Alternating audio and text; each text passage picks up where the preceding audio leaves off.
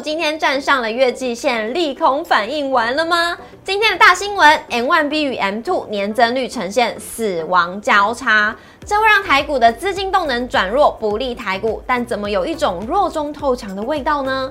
上涨加速是大于下跌加速的，这次的回档修正，明显的发现万物有支撑，原来是留给大家上车的好时机。上周有很多的股票都在涨，没跟到，嘎空手的不要紧。在 CPI 还没有公布之前，Man g i n d o，只要找到呢对的股票、对的产业，绝对不会吃不下、睡不着。如果你还是不放心，就收看股市的炒店每日更新。iPhone 十四已确定新品发表会的日期，我们马上帮大家掌握整个苹果供应链能够锁定的个股，请一定要收看我们今天的节目，也要记得按赞、订阅、留言、加分享、开启小铃铛。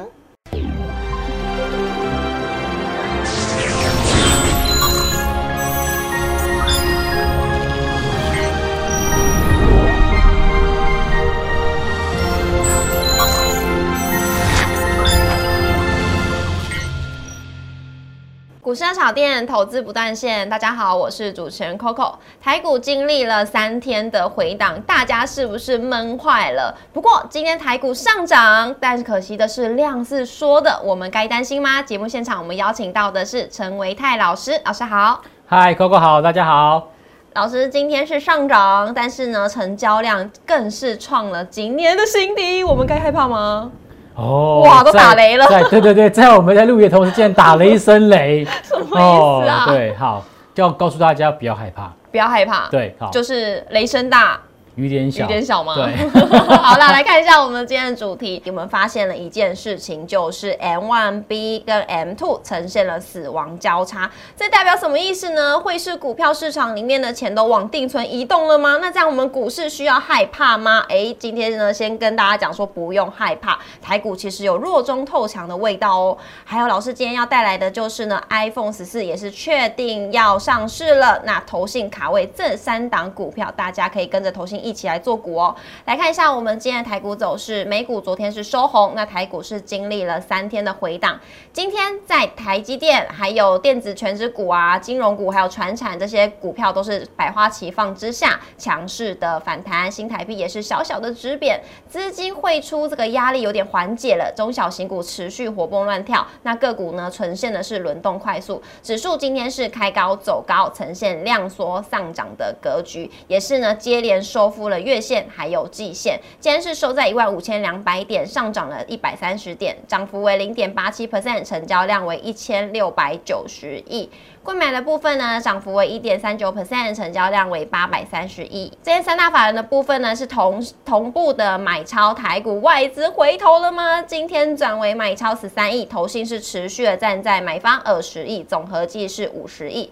好，来看一下，老师来问您喽。今天的反弹，但是量它不到一千七百亿，也是创了新低量。那量缩又上涨啦，那追价的力道是不是有一点不足？老师怎么看呢？嗯，好，呃，今天虽然说成交量啊不到一千七百亿，但是呢，今天呢这个加权指数是上涨哦，上涨一百三十点。嗯，那么收盘是收在一万五千两百点，刚刚好是一个整数关卡。嗯，那么昨天大家都还很担心，担心什么呢？担心这个万五。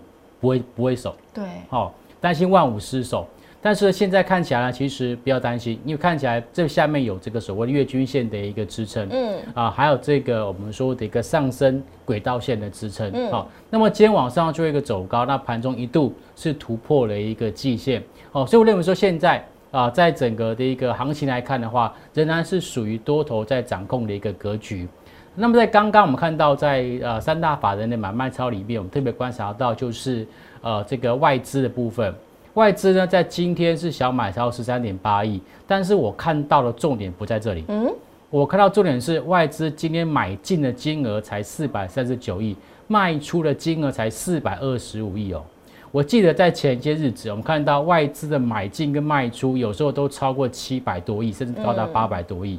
所以其实，呃，我认为今天呃整个台北股市的成交量的萎缩，主要是因为外资哦或者是一些呃法人在今天比较观望的原因。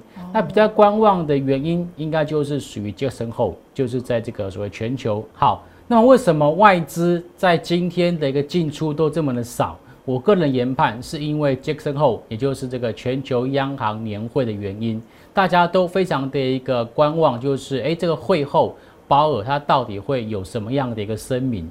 所以呢，在这样子不确定因素情况之下，造成今天外资的一个进出都相对比较少，所以这个也使得在今天台北股市的成交量呃不到一千七百亿。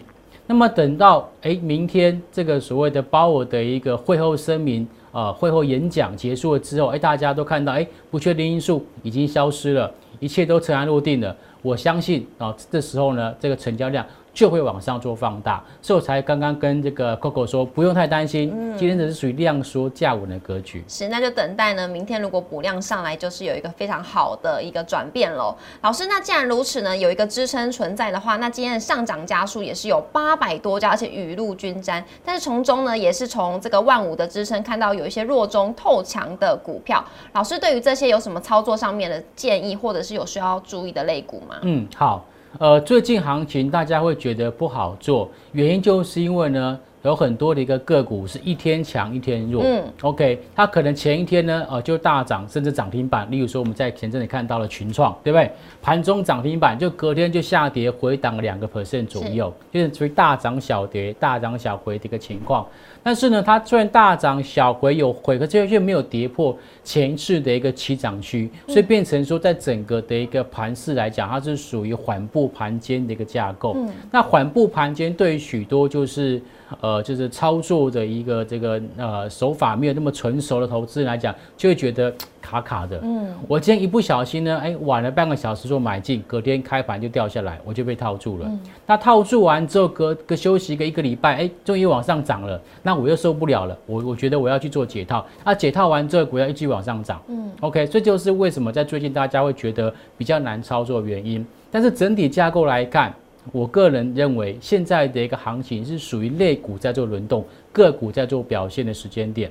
大家可以想想看，在这个礼拜，从礼拜一、礼拜二到礼拜三到今天，每一天的盘势上面的强势类股都不同。对，都不一样。哎，好，第一天好，可能是涨这个所谓的网通。嗯。好，第二天呢，哎，这个所谓的一个面板。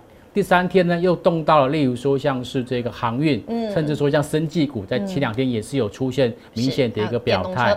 对，然后电动车是今天跟昨天都有，那还有像是包括像是细金元，像今天二集体台办都攻到涨停板，所以其实现在的这个整个架构就是属于类股在这轮动，个股各自表态。对，所以现在这个盘势呢，就是类股在这轮动，个股去进行表态的时间点。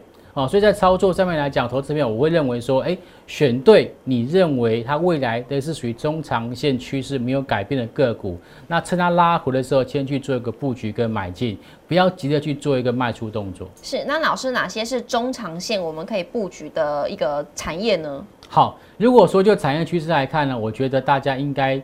都知道，不用我特别说。第一个就是五 G，是哦，五 G，大家说五 G 讲很久了呢，五 G 手机很多人都买了一两只了，对不对？不能是五 G，它其实不会只有应用在手机上面哦，对不对？包括像是我们说接未来的一个这个汽车，嗯，或者是像伺服器相关等等的一些呃，反正只要是跟呃上网有关系的，基本上他们都慢慢慢慢会。换到这个五 G 相关的一个这个所谓的一个规格上面，OK，所以五 G 是一个，然后再第二个呢，当然就是低轨卫星嘛，OK 啊，低轨卫星，我想，呃，现在呃，我们曾经在节目当中报告过，呃，有包括美国啦、加拿大啦，啊，或者是像中国啊，甚至包括南韩都纷纷要切入这个所谓低轨卫星，OK，好，然后再来。就是呃电动车，嗯，或者是我们说的智呃这个智慧车的一个部分，嗯，OK，智慧车电动车，那尤其是像一些所谓电池的部分，好，啊，电动车最主要就是属于电池，电池是电动车的心脏，所以电动车在往上开的时候，基本上电池也不会太寂寞，嗯，哦，所以这些都是我认为说未来的三年。甚至五年，整个产业趋势都还是持续往上的产业。好，老师，那之前我再多问一个小问题，就是老师认为太阳能呢？因为今天太阳能也表现的蛮不错的。太阳能这一波其实也是零星的点火，并没有看到就是全面性的大涨。那包括像是联合再生啊，或者是包括像是这一个安吉、安吉哦，这些还叫茂底，然后就是轮流去做一个反弹动作。所以我个人认为现阶段的太阳能。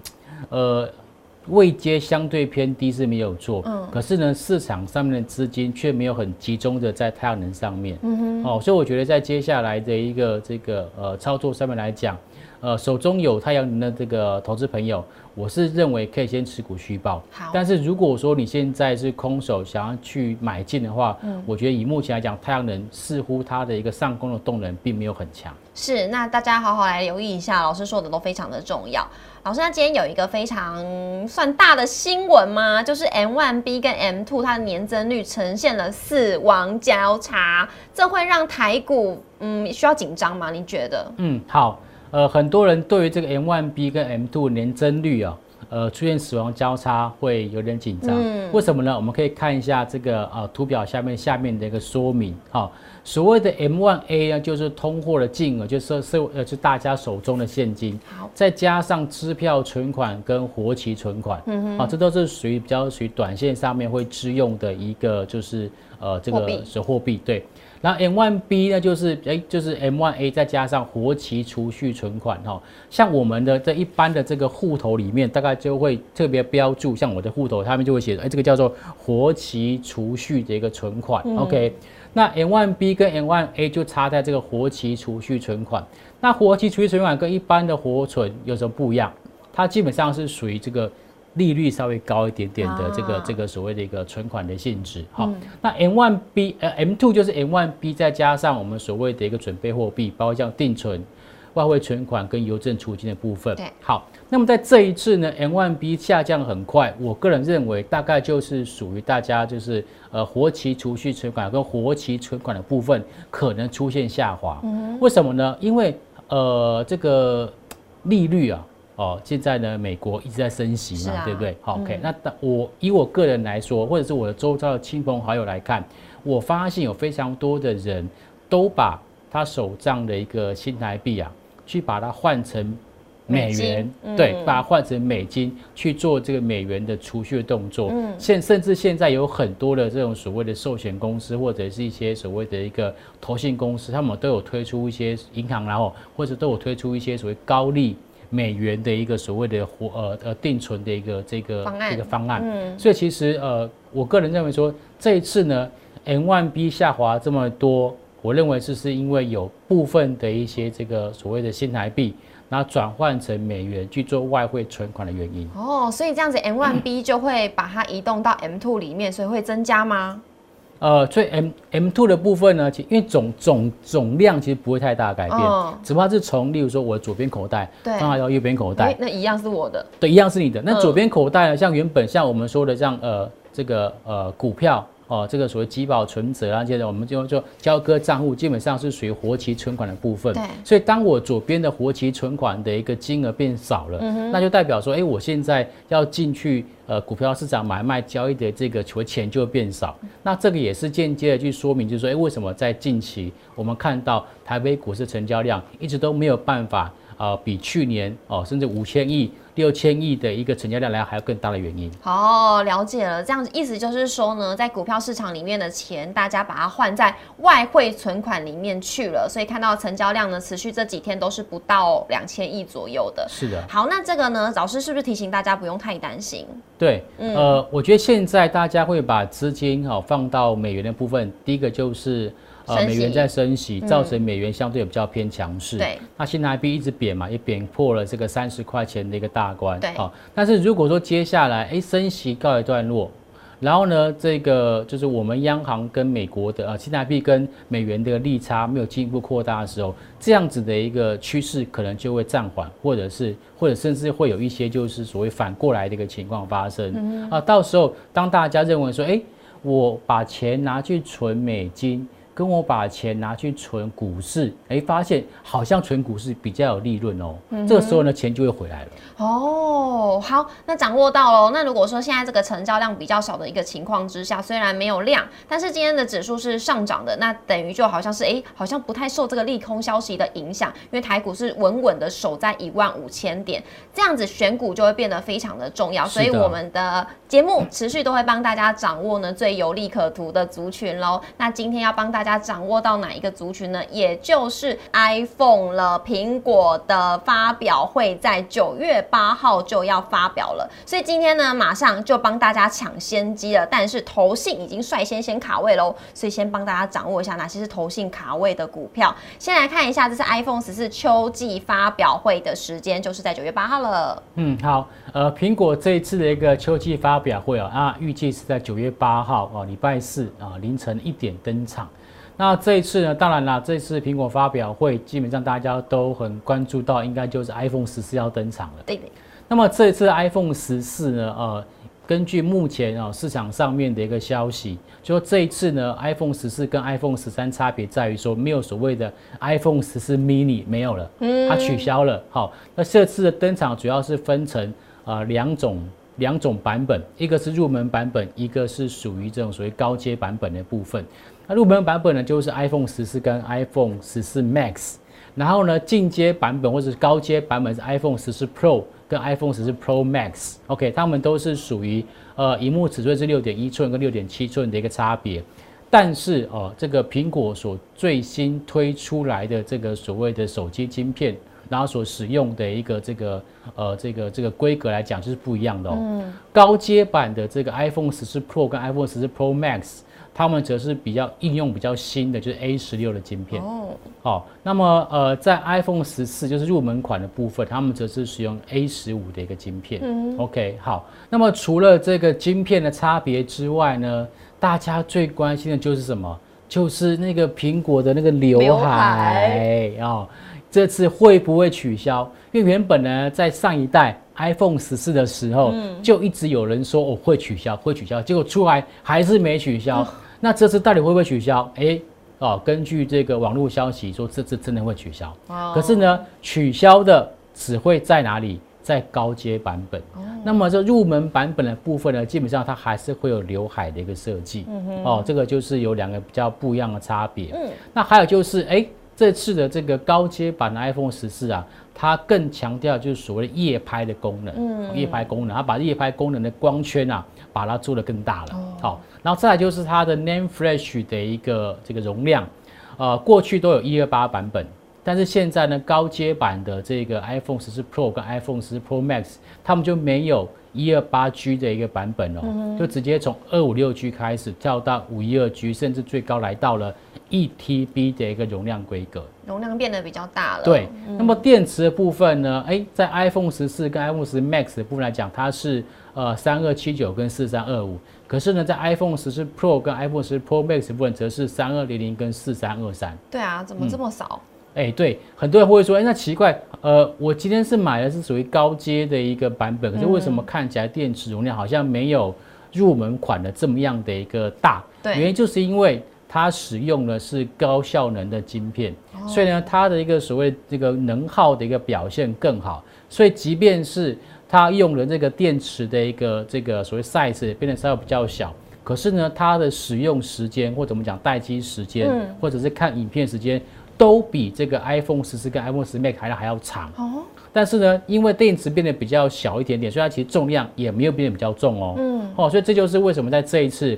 呃，虽然说这个新机还没有正式亮相，可是呢，在网络上面大家都开始在讲说，如果要买的话，应该会去买所谓的 iPhone 十四 Pro 或者 iPhone 十 Pro Max，因为这一次的有很多的规格的更新，都是放在高阶版。是，那我也想要买高阶款的，九月十六号就可以开始预购了。哦，Are you ready？耶，好啦，那我们来看一下，这个是 iPhone 十四的供应链，老师都帮大家抓出来了。对。这次啊，有很多人说 iPhone 十四这个跟 iPhone 十三差异不大啊，这个变化不大。对，每次都这么讲，然后每次呢都热卖，对不对？有的 iPhone 十三，哦，这个是热卖到大家都有点跌破眼镜。对啊。对，OK，因为尤其是它并不是第一支的五 G 手机还能够这么大卖。OK，好。然后呢，我们特别来看一下 iPhone 十四的供应链。其实这一次啊，iPhone 十四的供应链有许多都是回到台厂。嗯，在过去几代 iPhone 当中，因为我们知道 iPhone 的一个这个的组装基本上是在中国大陆居多嘛，是，所以他们会就近采取一些中国大陆的一些零组件厂商。嗯，可是在今年呢，呃，可能被大陆的一些所谓的封城吓到了，所以有很多的这个所谓的一个机构件。都开始回到台场的一个部分。嗯，好，那我们特别把这 iPhone 十四供应链的这些个股呢，我们是用本益比从低到高去做排列。是哦，最低的本益比呢放在最上面，例如说像新兴店、华通、真鼎，然后经济、台骏。这些都是属于目前本益比还低于十倍的个股。对，OK。然后在左边第一栏呢，是我特别帮大家去放啊，就是从今年初，然后一直到七月份为止的一个累计月营收的 Y O Y。嗯。哦，那排名前三名的就是新兴店，它成长百分之四十二点一。是。华通成长百分之三十一。然后再是台积电也成长百分之四十一，这三个个股呢，基本上是累计营收大幅度成长的一个个股。嗯，好，但最重要的事情是，这么多的一个个股，哪一些才是真正的叫好又叫座？是啊，是谁呢？有很多的个股就是有叫好但不叫座，啊，都说很好，都但是都都都不买这样子。对，好，最近三天投信已经出现买超的，就是三档，第一个就是二三一三的华通，第二个是六二六九的台骏。第三个是四九三八的合硕，是。那如果其他没有被选到前三名的话，老师在其他的就没有希望了吗？哎，也不是这么说，因为其实呢，我特别抓是最近三天的。嗯。那有一些个股呢，其实之前投信就买过很多，嗯。例如说像真鼎 KY，嗯，很早一个月之前吧。那就有很多投信进场去做买进，嗯，或者是说这一次的一个可能最大的受惠者是红海，因为红海它专门就是呃这个所谓高阶版 iPhone 十四的主要的一个组装跟代工的一个业者，所以之前其实投信也买了很多了，嗯，所以现在好像就是哎，因为我已经买很多了嘛，对啊，所以我好想要去买点其他我应该会涨但是还没有涨，我要去做一个布局，所以在最近这三四三天，我们可以看到呃华通啊、台骏啊。啊，还有像是和硕是近期这个这个投信买比较多的。那你说大力光，大力光投信之前买很多啊，对不对？哈，哦，那台积电也买很多啦，玉金光也买很多。所以最近其实他们就是哎，稍微把这些已经涨上去的个股先做一点调节，好，把钱抽出来换到一些就是之前买的比较少的个股上面。好，那我们就从华通来开始看。好。二三三华通呢，可以观察到，它之前在七月份的时候那一波上涨就是投信买的啊，对。那投信买上去之后呢，现在呢持股并没有说出现太大幅度的一个松动，嗯，有小调节而已。好，那么从这个昨天开始又出现了一个买超了，嗯。但是重点是这一波它的股价的表现是沿着月均线缓步往上做走高哦。嗯。如果在接下来头线持续叫做买超的话，不排除的股价还有。去挑战前波高点的可能哦，而且也蛮近的，只差两块钱。是，好，那这是华通，来看一下下一个和硕。对，哦，和硕呢，哦，这一次呢，其实也是属于就是投信呢，后来才去做买进的一个标的。嗯 OK，因为之前在七月中的时候。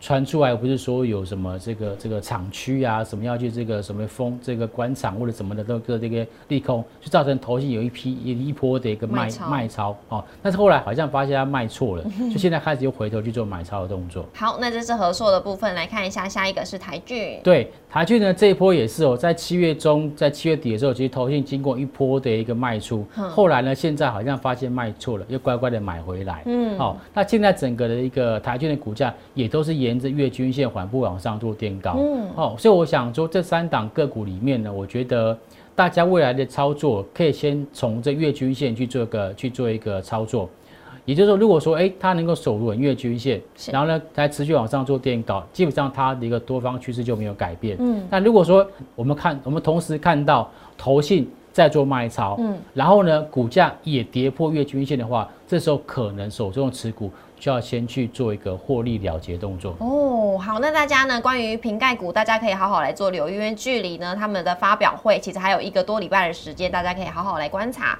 那老师呢，最后也有一个贴心小叮咛要提醒大家喽。嗯，好，呃，通常呢，像这种所谓苹果这种所谓发表会这样子的大事哦，通常都是发表会之前哦，相关的概念股会先涨，嗯哼，然后等到哎手机真的亮相了。或者是真的被大家猜中了这些所谓的一个新的规格，这时候反而会有一些利多实现的卖压产生哦，所以其实，在操作上面，尽量是在啊这个发表会之前去做个进场。